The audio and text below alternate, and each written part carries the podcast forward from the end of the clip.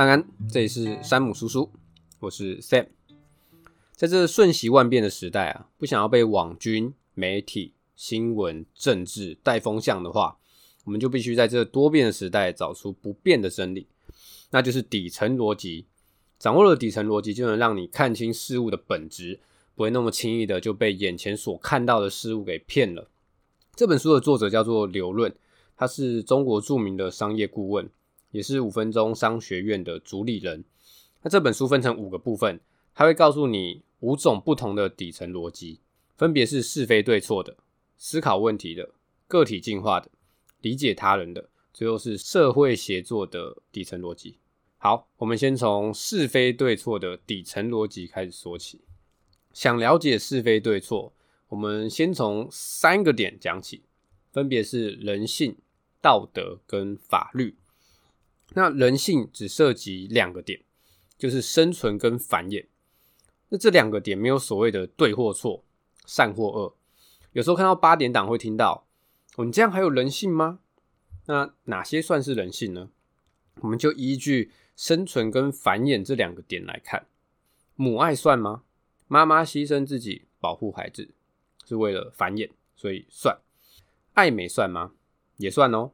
爱美就是为了获得繁衍的机会，这书中说的哦，听起来是不是怪怪的？打扮得漂漂亮亮的目的是为了繁衍。你们下次走在路上看到打扮漂亮的女生，可以过去问看看，你是不是想繁衍？看会不会被警察抓？那炫富呢？炫富也算人性哦。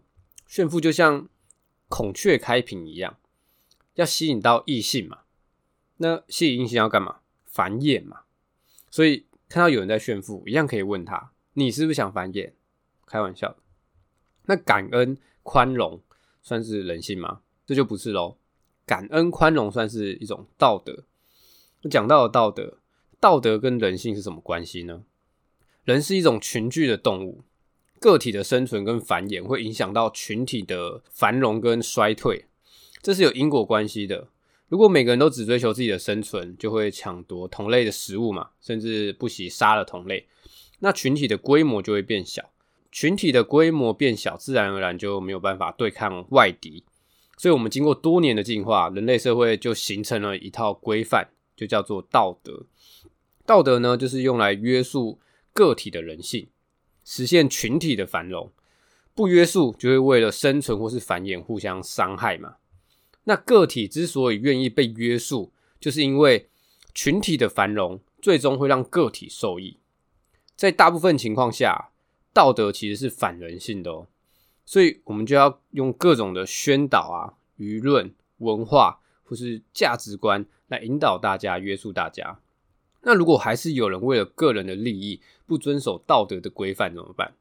在每个时代中，人们都会给道德的规范画上一条底线。这条底线就叫做法律，我这条线不能让你跳进去再跳出来哦。一旦触犯了，就会被罚。简单来说，法律就是维护群体存在的道德底线。那讲了这么多，到底该如何判断是非对错呢？该进入重点了吧？书中说啊，我们人心中应该要有三种对错观，哪三种？分别是商人的、经济学家的跟法学家的。这就有点对应到人性、道德跟法律哦。那我们依据法学家的观点去思考就很简单嘛，就是照着法律去评断对错。那依据经济学家的观点，就是从社会总成本的角度去判断对错。虽然从社会总成本的角度去判断可能会有点不合理，但效果会比较好。那从商人的观点来看，就是以自身利益为主，谁损失最大就是谁的错。那以上三种观点，我们应该用哪一种观点来评断对错呢？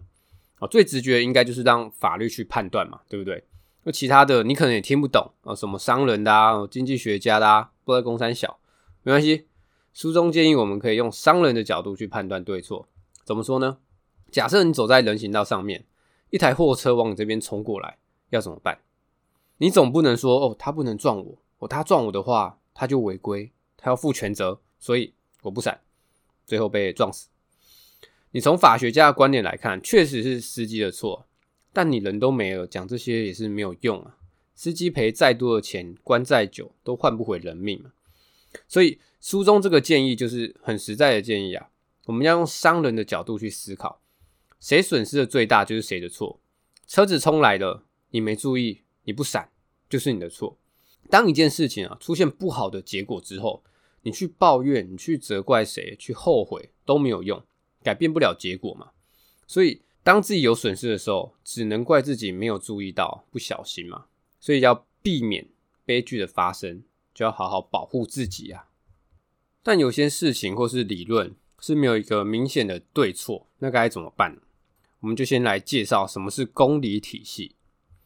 数学就是公理体系，在这个体系里面的人几乎是不吵架，不用去争什么，掺在一起做撒尿牛丸就好了。怎么说呢？数学这种东西很简单啊，什么东西一辈子都不会离开你？答案就是数学，因为数学不会就是不会嘛。所以要提出一个新的观点哦，就直接证明给我看，证明得出来你就赢了，就这么简单。所以在公理体系里面啊，只有能证明跟不能证明。那些高手们的差异，真的就是智商啊，不会是口才。但现实生活中，大部分的学科领域都不是公理体系，像是经济学啊，在这种不是公理体系的领域当中，光靠智商是不够的。所以经济学是比数学还要复杂的，每个理论都能找到反对派跟支持派的声音。那我们到底该学哪个？作者建议，除了都学之外，还要替学到的理论找反例，最后还要知道这个理论的来源，了解到这个理论的前提是什么，这样才会知道你学这个理论是不是真的对自己有用。我觉得公理体系就是非黑即白啊，但现实生活中很多事情往往不是这样子，所以就像我上一集会接思考讲的，多听多看多学嘛，关键往往不是在于你看到了什么，而是你还有什么没看到的。这就是底层逻辑的概念。好，接下来要说的就是思考问题的底层逻辑。在思考问题之前啊，我们要知道我们或是别人说的到底是事实、观点、立场还是信仰。那事实就是独立于人的判断，它是客观存在的。举例来说，今天好热喔，这是事实吗？我这不是喔，今天摄氏三十度才是事实，热只是你的观点。那观点呢？就是你对于事实的看法，你的知识啊，得到的资讯跟你的思维都会影响你的观点。网络上那么多键盘侠在吵架，就是因为他们掌握的资讯不同，思维不同。我所有人都认为自己就是代表事实嘛，所以才会吵来吵去的。那立场呢？就是被你所在的位置跟利益所影响的观点。所以立场是没有对错的。有句话这么说：小孩子才谈对错。成年人都谈利益啊，那信仰是比立场更厉害的。怎么说呢？你信基督教，我信佛教，他信科学，大家都觉得自己没有立场，都觉得自己是对的。我确实啊，信仰都是对的，你没有办法证明他是错的。所以不要去攻击别人的信仰，不然可能会失去这个朋友。那我们再复习一下，事实就是独立于人的判断，客观存在的。观点就是你对事实的看法，立场就是被你所在的位置、利益所影响的观点。那信仰就是没有对错嘛，独立出来的。那知道了这些之后，我们就可以反过来问自己：别人说的话或是自己说的话，到底是事实、观点、立场还是信仰？我知道这些就会对我们思考问题有很大的帮助哦。那在思考问题的时候，我们还要注意一点，就是如何防止注射性洗脑。什么是注射性洗脑？注射性洗脑就是为什么这三个字加上一个观点。我随堂测验一下，观点是什么？观点就是你对事实的看法哦。那为什么加上一个观点，这样就可以洗脑？哦，原因在于为什么这三个字，它会强行把你的注意力吸引到观点上，好像是为什么胖的人相对比较懒。我为什么懂了这么多道理，却还是过得很糟？我为什么老爸不是李嘉诚？这个不是啊。你可能会想说，胖的人就胖啊，所以就懒得动啊。我当你开始找原因的时候，这个观点就已经不经意内射到，不对，注射到你脑中了，你就不会去质疑，谁说胖子就比较懒？除非你是勤劳的胖子啊。所以聪明的人会用为什么加上一个观点去洗脑别人。而笨的人反而是会洗脑自己啊。就是刚刚说的，为什么懂了这么多道理，却还是过得很糟？搞不好你根本就没有懂很多啊。哦，或是为什么踏踏实实做生意就那么辛苦，还没赚到什么钱？哦，当你把踏踏实实做生意就很辛苦，又赚的少这个观点注入到自己脑中的话，接着你就会替自己找答案。哦，就是只有黑心公司才能赚钱。但实际上，之所以辛苦还没赚什么钱，可能只是因为你没做好，或是做出来东西没什么市场需求。所以各位要注意哦，不要被别人注射的观点还不知道，或是傻傻的自己注射自己。那在思考问题的时候，普通人只能看到问题的表面，而优秀人就是能看到问题的本质。看到的不同，解决问题的方法也会不同啊。像是在二战时期啊，轰炸机的损失很大，只有少部分的轰炸机能回来。可这些回来的轰炸机，它的机翼都是弹孔，那军队就决定在飞机上增加钢甲来保护飞行员，增加战力。在经费有限的情况下，要在哪里增加钢甲就很重要了。我们凭经验嘛，既然机翼上面都是弹孔，那就是加机翼吧。于是司令就下令，那就加强机翼吧。而这时候军师就出来说话了，他说：“哦，你看机翼那么多弹孔都能飞回来，没飞回来的可能都是机头啊，或是机尾中弹。”于是司令就赶快派人去检查飞机的残骸，结果确实。坠机的都是机头啊、机尾中弹的，这就是一个只看表面，而一个看到了本质。所以有时候凭经验是不靠谱的哦。其实不只是这种经验，甚至连成功人士分享的经验也不一定靠谱哦。虽然别人成功的经验很重要，但是你要去想，他分享的真的是成功的经验吗？那些经验真的适合自己吗？那也不一定嘛，对不对？如果一定能成功的话，那大家照做就成功啦，对不对？所以作者建议我们在遇到问题或是困难的时候，可以用假设、验证、结论、调整的方法去解决。像是二战飞机的案例啊，先假设给机翼装钢甲嘛，再验证看看被击落的飞机是不是真的都是机翼中弹的。我结论就是机头跟机尾中弹嘛，那最后就是调整。应该给机头跟机尾加钢甲。我们常说眼见为凭，经验很重要，但有时候我们会被我们所看到的表象或是经验给欺骗，而看不透事情的本质。所以我们要保持着空杯的心态去看问题啊，不要太早轻易下结论。再来就是运用假设、验证、结论、调整的这个方法，大胆假设，小心求证，得出结论，最后做出调整。哦，最后就是不要被利益或是立场所影响，要就事论事啊。如果能做到这三点的话，相信你也能抽丝剥茧，看透事情的本质。好，我们接下来说个体进化的底层逻辑。作者说，人生就像一种商业的模式啊。这个商业模式呢，就等于我们的能力乘以效率，再乘以杠杆。首先，最重要就是能力。那我们要有哪些能力呢？沟通的能力吗？还是演讲的能力，还是赚钱的能力？哦，作者觉得都不是。他认为我们要拥有获得能力的能力。哦，简单来说就是怎么用两年的时间就获得别人五年的能力。作者想了很久，最后得到的答案就是加班。哦，别人一天工作八小时，那他工作十六个小时，是不是就有可能在两年内就获得别人五年的能力？哦，当然这个加班的词啊不好听。我们可以换个说法，勤奋，这听起来是不是就好听多了？我们勤奋起来，我们要把工作当成是玩啊，赋予工作意义跟热情。我们要发自内心的认为，工作是在创造价值，而不是在消耗生命，这样才勤奋的起来啊。那勤奋有可能是一个低效的勤奋，我们要把它变成高效的勤奋，就需要刻意练习。就是透过不断重复训练稍微困难的任务，来让自己获得高效的进步。总而言之，想要拥有获得能力的能力，你就要勤奋哦。除了勤奋之外，还要可怕的勤奋。除了可怕的勤奋之外，还需要可怕又高效的勤奋。哦，当然这个勤奋是有前提的。第一个就是你真的想要这样子做嘛？再就是你要确保你的身心灵能够承受得住。那在有了能力后，接下来要讲的就是效率。真正能提高效率的，不是从十七分钟里面省出十七秒，而是用十七分钟省出十七个小时。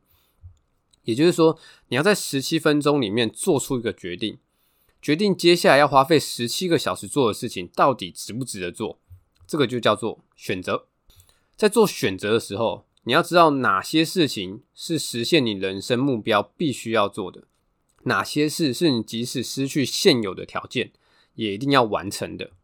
选择对你来说是重要的事情哦，然后用高效的方法、适当的工具去完成它。那最后就是杠杆。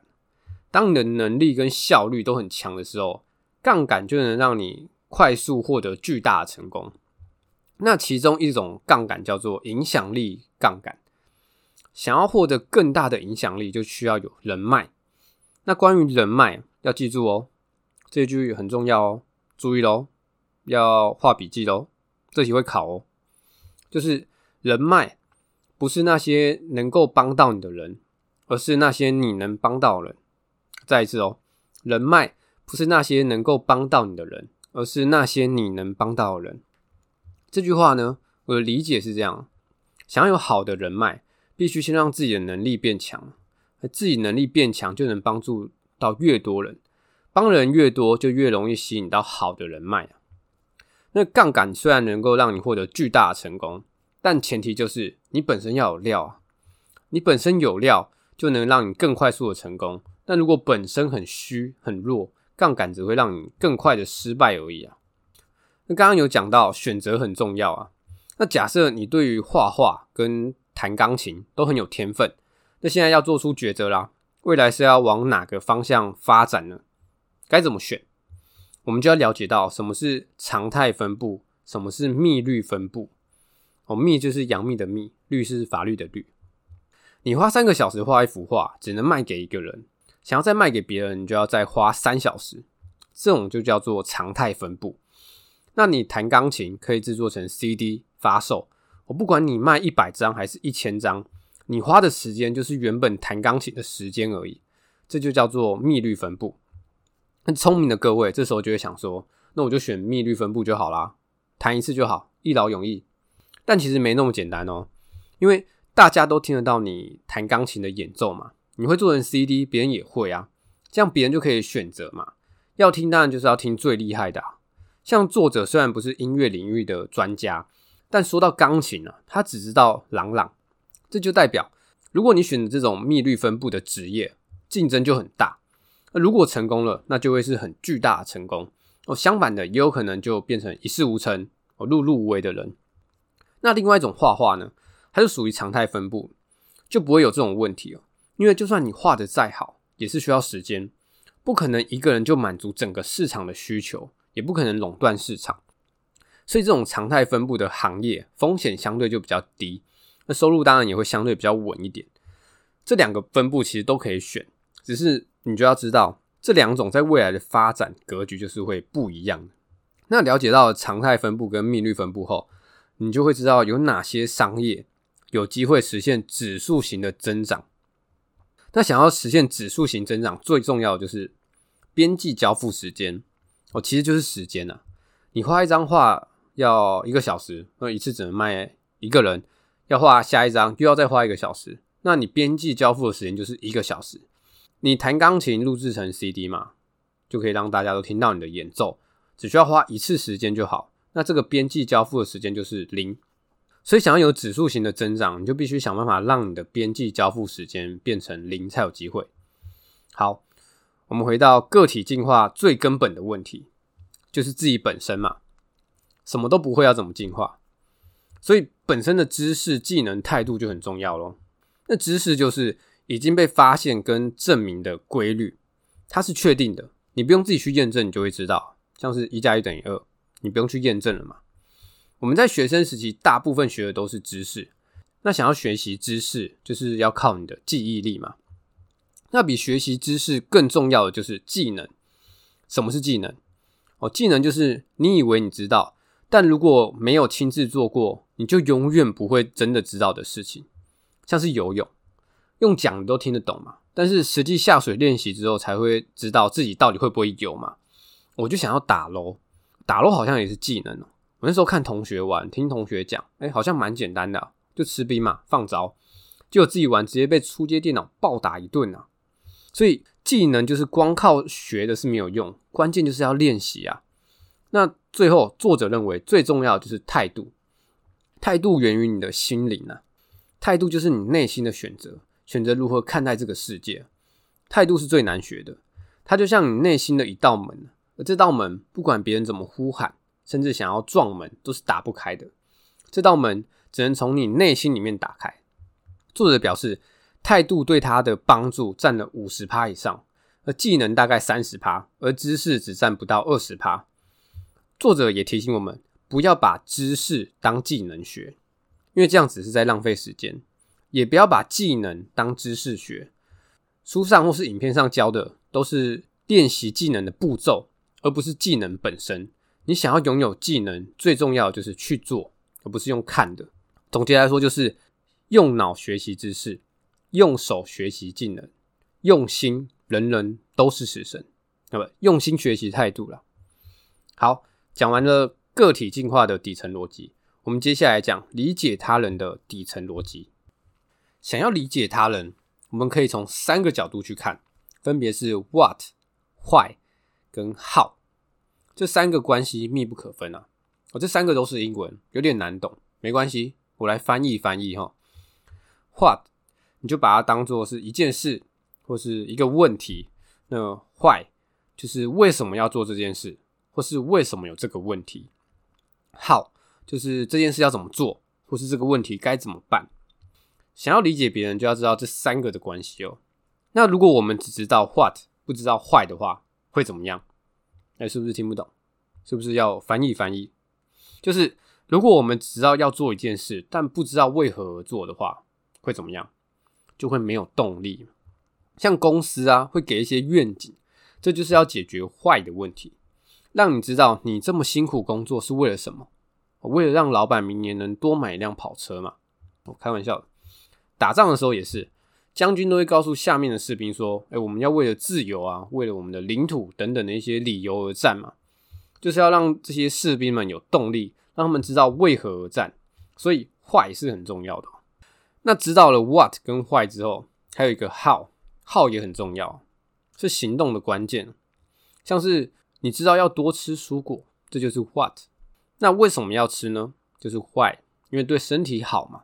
那该怎么吃？一天吃多少？啊，要吃什么蔬果？你如果都不知道的话，就不知道该怎么吃嘛。所以号也是很重要的。其实想要理解他人，你就要知道这个人丢出来的问题是什么，再就是为什么会有这个问题。虽然是说理解他人的底层逻辑啊，但其实也是可以理解自己的。我自己觉得啊，理解他人之前，先理解一下自己吧。那想要理解自己也是一样的啊。首先，what 可以看看自己有什么问题啊，再 why 找出为什么会有这个问题。那最后 how 就是该怎么解决这个问题。大家可以试试看，从这三个点去理解他人，认识一下自己。除了在理解别人之外，我们也要知道如何跟别人相处。有些人跟他相处起来，你就会觉得很轻松自在、舒服嘛。有些人相处起来压力就很大，很想皱眉或是翻他白眼。啊，为什么会这样呢？就是因为一个边界感。边界感就是一个心理的安全距离。只要别人没经过你的同意越界了，你就会觉得不太舒服。那边界感的本质就是对所有权的认知。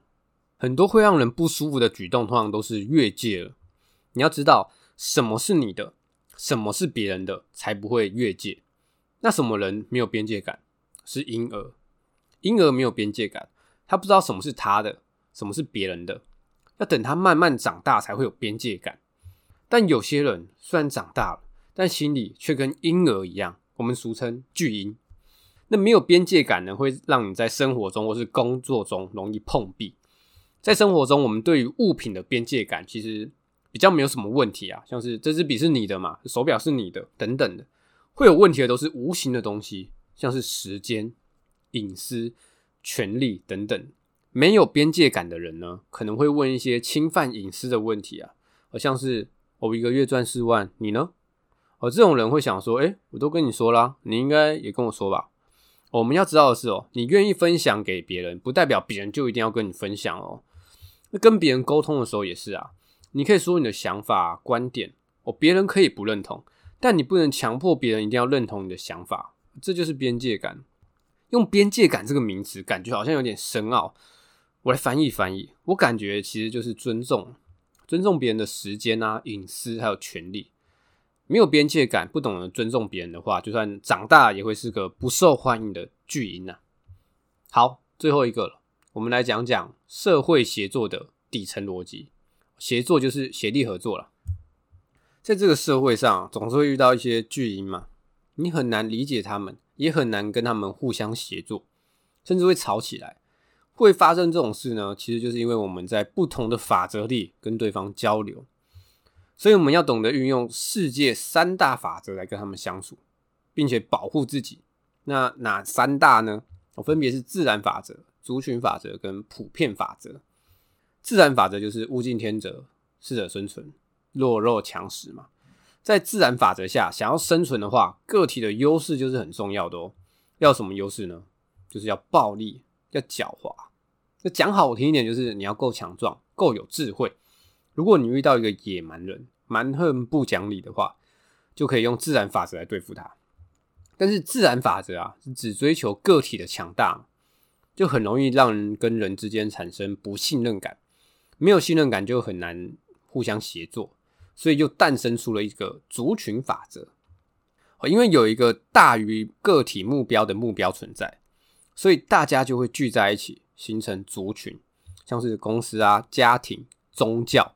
国家都是一个族群，为了实现更大的目标，大家会牺牲一部分的个人利益来让这个族群变好，于是就会定下一些规矩，这就是族群法则。所以，如果在公司遇到巨婴或是有一些纷争的话，就要用族群法则来解决，遵守规矩，利用规矩。那每个族群都会有自己的法则，当 A 族群跟 B 族群发生冲突的时候该怎么办？于是。就诞生出了普遍法则。普遍法则就是跨越了个人、族群、组织，所有人都能理解跟认同的法则。好像是尊重生命，不要乱杀人。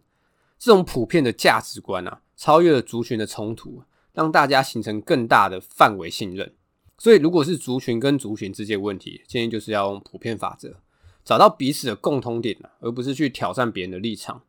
所以我们要懂得利用族群法则跟普遍法则来跟这个社会相处，必要的时候也要懂得用自然法则来保护自己。那想要在这个社会生存，除了遵守法则之外，信用也是一个相当重要的东西啊。信用是一种能力哦，而被信用是一种更重要的能力啊。越是被信用的人，就越有可能成功，越有可能赚钱。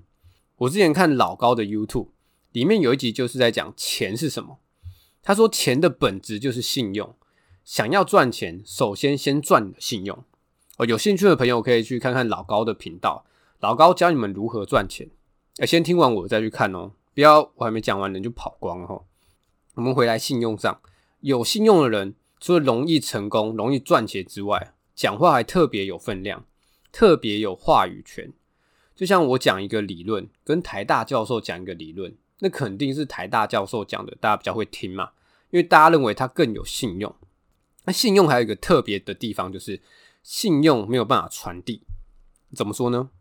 一个陌生人要跟你借钱啊，基本上是不太可能嘛。但如果是家人的话，那是不是就容容易多了？那如果这个陌生人是家人很信任的人呢？哦，就算家人跟你担保了，你可能还是会怀疑这个人可不可靠嘛。这就是因为信用没有办法传递所导致的哦，所以信用是一个很珍贵的东西，是一个人最大的资产。一个人的信用要靠一生来累积跟沉淀，而累积信用要花很长的时间，毁掉信用却很简单，一夕之间就可以毁掉。所以希望大家都能好好保护自己的信用啊！哦，最后再讲一个出社会大家可能都会遇到的服从性测验。我不知道大家对于劝酒这个文化怎么看？我相信那些不喝酒的人应该会觉得很烦，会觉得我为什么一直要逼我喝酒？哦，有时候你明明不想喝，我也不想喝，可是大家就是死命的逼对方喝，哦，就是要互相伤害嘛。哦，这种劝酒的文化在职场中算是常见的哦。那为什么要这样呢？哦，其实就是长官在测试你的服从性啊，要让员工服气，靠的是领导力。那要让员工服从呢？我只要靠权威就好。你想想看哦，是有道理才服气的员工比较好管，还是无条件服从的员工比较好管？喝酒这点小事你都没办法喝了哦，以后发生大事的时候，你的长官会指望你能有什么用吗？对不对？那不说喝酒，说别的。有时候你会想，那些职位越高人是怎么样？每个都像巨婴，生活无法自理。难道职位越高，生活自理的能力就越差吗？哦，当然不是这样，这就是一个服从性的测试，像是拿行李哦、开车门、买三餐、喝酒，这些都是测试你的服从性哦。甚至你的女友也会用无理取闹的方式来测试你的服从性哦。哦，各位男性朋友自己注意一点哦。随着时代的进步啊，这种劝酒的习惯有在慢慢改善了。哦，只是作者还是希望这些会用服从性测试的人啊，改一下自己的习惯吧。真正的领导力啊，是来来自内心的追随啊，而不是行为的服从啊。好，我们最后整理一下各个底层逻辑的重点。哦，第一个就是是非对错的底层逻辑啊，就是要好好保护自己嘛。不小心受伤或者造成损失了，再去怪谁，再去后悔都没有用，最亏的就是自己嘛。第二个就是思考问题的底层逻辑，先想一下自己或是别人说的话到底是事实、观点、立场还是信仰，再大胆假设，小心求证，最后得到结论，再做调整。第三个个体进化底层逻辑，把工作赋予意义啊，不要觉得工作是在消磨你的生命，哦，用心学习态度啊，想要进化变强，就要有可怕又有效率的勤奋。那第四个理解他人的底层逻辑，就是 what、why and how，理解别人的问题，再去找为什么会有这个问题，最后还要知道如何解决问题。那最后一个社会协作的底层逻辑啊。想要在这个社会上生存，就要懂得遵守一些规矩嘛，利用规矩来保护自己。再就是培养良好的信用，因为你的信用就是你最大的资产。其实书中还有讲到很多关于创业的技巧，所以有想要创业或是已经是老板的，建议可以自己买书回去看啊。听完我的讲解之后，我相信应该很快就可以看完了。